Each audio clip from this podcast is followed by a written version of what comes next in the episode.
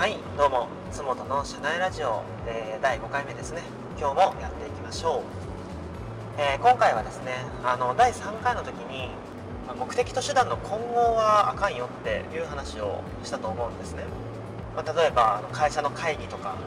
えー、会議そのものが目的になってんじゃないのって、まあ、それは違うよねって話をしました。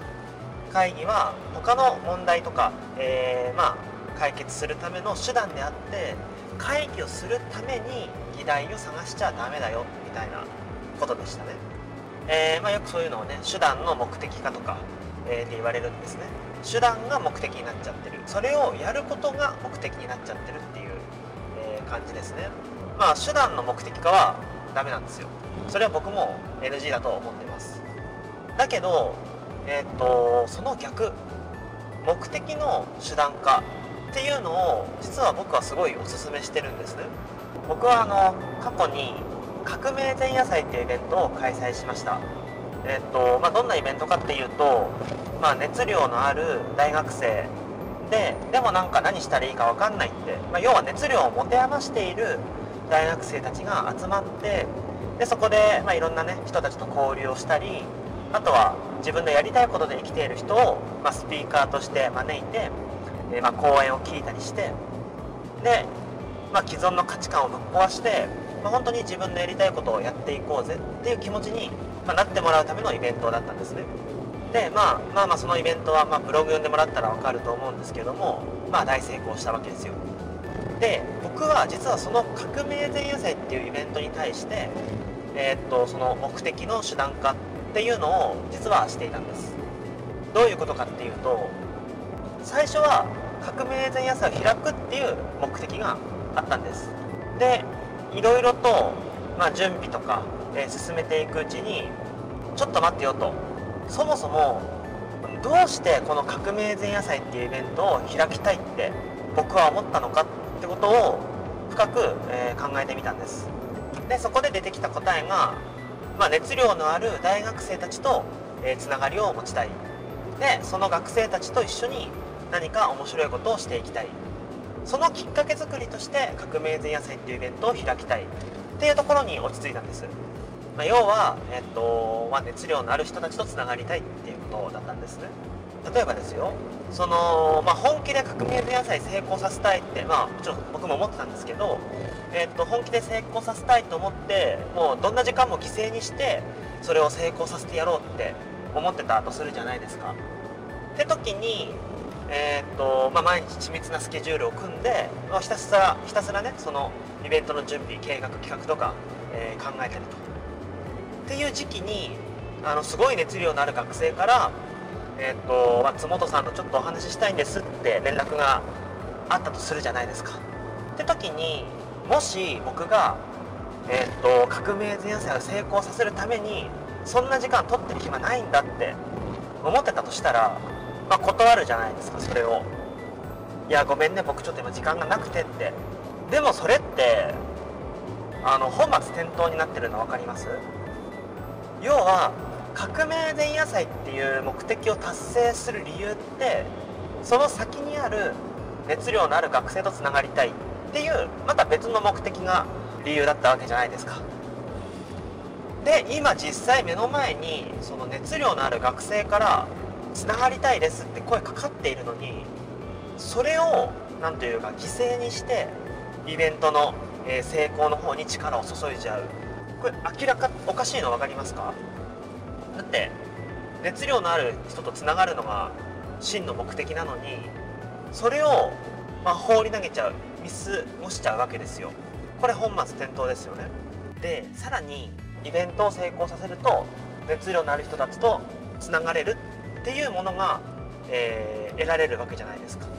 っていう未来が、えー、っと自分に待っているっていうのが推測できるわけですよね。つまり、ま、将来的に自分は熱量のある人たちと熱量のある学生たちとつながれるっていう、えー、状況にあるはずなんですよ。つまりその時点で熱量のある人たちとつながれるっていう前提のえっと、また違った目的を打ち立てることができるわけなんですね。現に僕は今、えっとまあ、オンラインサロン、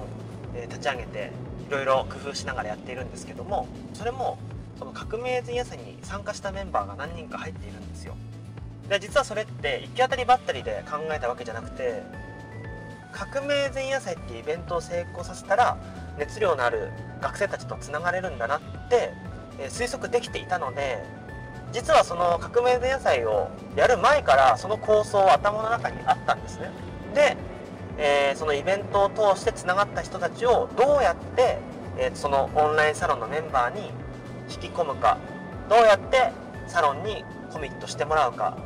っていうところまで考えた上で革命前夜祭っていうイベントを企画していたんです。でまあちょっとね僕の考えが甘くて、えー、まあ、そっちの成功率というか、えー、サロンに引き込むっていう方ではうーんまあ僕の満足度は50%ぐらい、まあ、50点ぐらいなんですけどもまあでもその50点もそのイベントを構想してる段階から考えていなかったら到達できなかったラインなんですよ。間違いなく。要は初めは革命前夜祭っていうイベントの成功が第一目的だったんですよ。だけど、えー、それの本質なぜそれを成功させたいかってことを考えたことによってさらにその先に新しい目的を打ち立てることができてで今の時点からその目的に向けて、えー、いろんな構想を練ることができるんですよ。もう将来のチャンスを先取りすることができるんですね。そしてえー、っとまあ今ね1つ目に本末転倒にならない。で2つ目に、えー、将来のチャンスを先取りできるって話をしたんですけど、まあ、3つ目ねえ、っとまあその革命前夜祭っていうイベントを、えまあ、成功させないと要はその先にあるチャンスをえっと掴みきることができなくなっちゃうわけじゃないですか。なのでそのイベントの成功は自分にとってもう必須条件になるんですよね。もうそれを成功させないと自分の今立てている、まあ、構想が、まあ、うまく進まなくなっちゃうんですよ。要はもう成功させないとどうしようもないわけなんですよね。なので自分のこれは気持ちの問題になってくるかもしれないんですけどそのもともと立てていた第一目的に対する、えー、心理的なハードルがぐっと下がるんですよ。もうこれぐらい達成できないとどうすんのっていう気持ちに変わるんですよね、まあ、これが3つ目の、えー、ポイントです、でまあ、もう一回まとめておくと、え、目的の手段化の、えメリットは3つあって1つ目が、え本末転倒を避けることができる。2つ目が、え将来のチャンスを先取りできる。で3つ目がえー、っともともと立てていた第一目標第一目的のハードルがぐぐっと下がる、え、この3つです。さらにその副産物的なものというか、まあ、この考え方をすることができるとすごいいいことが1個あるんですね、まあ、それが何かっていうとあのその目的を達成する必要なくなるんじゃないってなる時があるんですよ。要は僕はその革命前夜祭っていうイベントは、えー、熱量のある学生たちとつながって、まあ、何かしたいっていうのがその先にあったわけですよ。それを叶えるためのイベントだったんですね。だけどまあそれその革命前夜祭ってイベント1回してそれからも定期的に開催していこうかなって思っていたんですけどあの正直ね最近あの結構熱量のある学生たちと、まあ、ポンポンつながることができちゃってるわけなんですね。でいろいろと挑戦することも今できてるわけなんですよ。そういう環境が整ってきてるんですよ。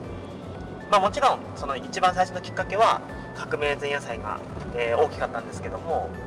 ってなるともう革命前夜祭のその存在意義というか僕にとって革命前夜祭を無理してでも開催する必要性がなくなってきたんですね最近。なのでそもそも最初に打ち立てていたイベントを成功させるっていうものが必要なくなってくるわけですよその先にある目的を達成するために他の別の手段が出てきたり、えー、まあ、チャンスが舞い込んできたとしたら今現状目の前にある目的って無視することもできちゃうわけなんですよね。まあ、実はこれが僕の中でその目的の手段化の一番大きなメリットなんじゃないかなって思ってます。えー、なのであの僕そのなんでアドセンスブログで月10万とか稼ぎたいんですかって、えー、よく聞くのはいや別にそれアドセンスブログじゃなくてもいいんじゃないって思う時があるからなってだって月10万稼ぐ単純に月10万円稼ぎたいんだったらもう本当にバイトした方が多分楽ですよ。絶対確実に稼げますもん。でも多分何か理由があってまあブログっていう手段で、えー、やろうって思ったと思うんですよね。だからそこをもうちょっと掘り下げていろいろと考えてみるともしかしたら、えーと、ブログ以外で何かやり方見つかるかもしれないし、えー、まあねあのもうちょっと細かく言うとアドセンスっていうものを使わなくてももっとその人に合ったやり方とか楽なやり方ってあるかもしれないんですよ。今だったら今っていうかまあ前からアフィリエイト普通のね物販アフィリエイトとか、えー、ありますし、えー、もう今だったら有料ノートとかもあります。